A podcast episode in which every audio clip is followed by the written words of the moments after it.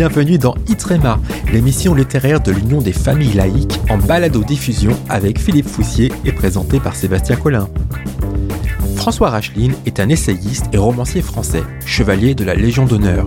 Vice-président de la LICRA et président du Paris Mozart Orchestra, il a été vice-président du conseil de direction de Sciences Po Paris et professeur d'économie, et également directeur général de l'Institut Montaigne. Il a publié de nombreux ouvrages, dont une trilogie consacrée à une lecture de la Bible chez Hermann, ainsi qu'Éprouvé Auschwitz en 2020. Aujourd'hui, Philippe, vous allez nous parler de son approche de la Bible hébraïque. Dites-nous en plus. Se peut-il que la question du divin n'ait pas constitué l'essentiel du message biblique et que Moïse soit d'abord le fondateur d'une éthique libératrice appelée l'humanisme?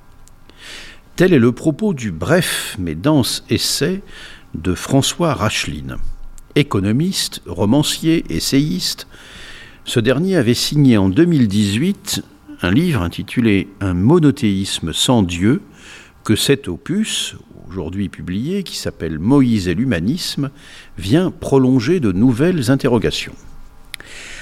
En analysant avec minutie la Bible hébraïque, François Racheline constate qu'il peut, être, qu'il peut en être fait deux lectures différentes. Le destin historique, dit-il, de la première à occulter la présence de la seconde. L'une débouche sur un monothéisme, première lecture, l'autre sur un humanisme qui n'est pas incompatible avec l'athéisme, explique-t-il ainsi. Il est ici beaucoup question des dix commandements, dont l'auteur rappelle que les prescriptions, considérées aujourd'hui comme quasiment euh, évidentes pour nous, heurtaient frontalement le sens commun lorsqu'ils ont été édictés. Le décalogue, dit François Racheline, ne place-t-il pas chaque être humain face à lui-même afin de permettre une vie sociale? Ne pose-t-il pas les déterminants d'une affirmation individuelle par les actes?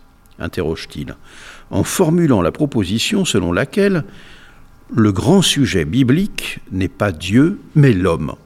Dès lors, poursuit-il, la Torah ne tombe pas du ciel pour proposer une cité idéale, elle s'insère dans le monde tel qu'il est pour le changer, pour le rendre humain, pour lui permettre de devenir vivable. Fin de citation.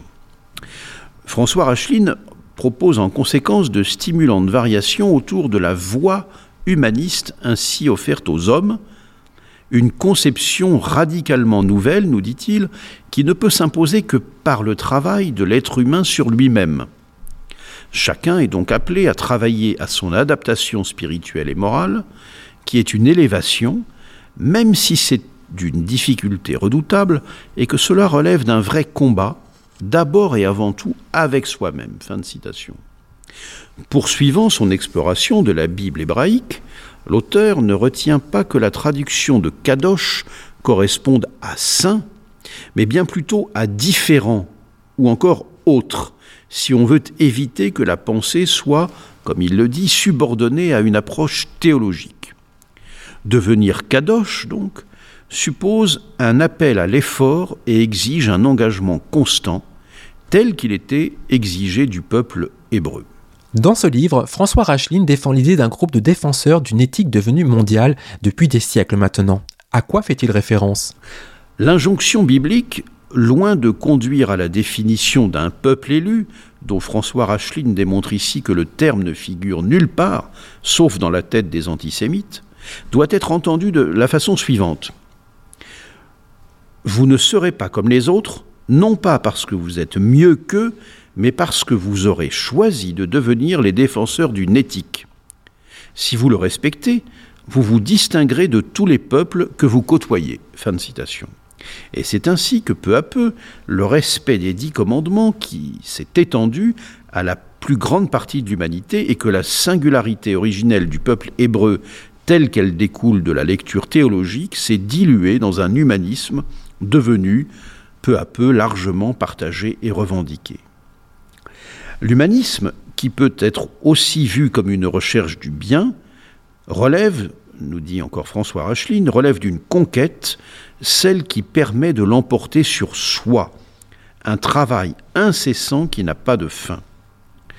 Le combat à mener se situe avec soi-même et non contre indique euh, François Racheline, contre soi, indique François Racheline.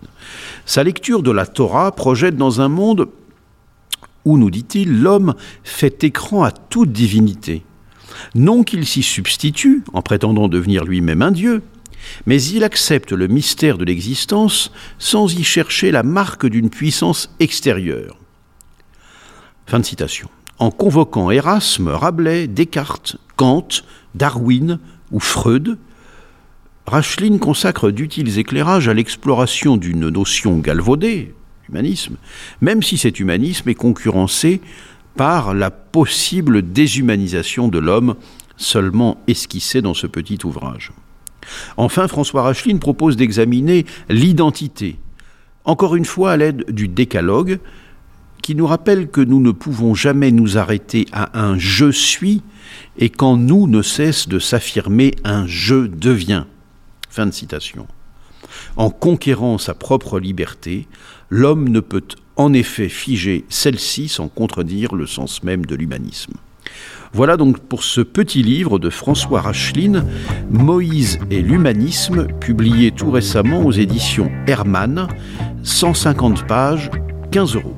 Merci Philippe. Vous pouvez soutenir l'UFAL en devenant adhérent. Rendez-vous sur notre site internet ufal.org. Vous recevrez alors l'excellent magazine UFAL Info. Vous pourrez également y commander le dernier numéro de Cause républicaine. Quant à moi, chers auditeurs et auditrices, je vous donne rendez-vous la semaine prochaine pour un nouveau numéro de Itrema avec Philippe Foussier. À bientôt!